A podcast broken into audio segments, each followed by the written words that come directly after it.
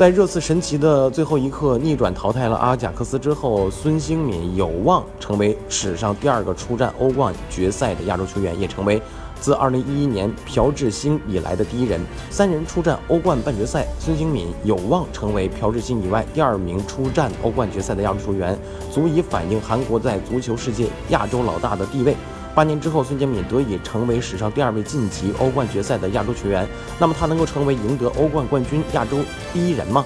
淘汰阿贾克斯，热刺前锋表示很高兴能够和这些队友们一起出场，这是我职业生涯最美妙的记忆。还没有去考虑决赛，但我会为取胜做好准备。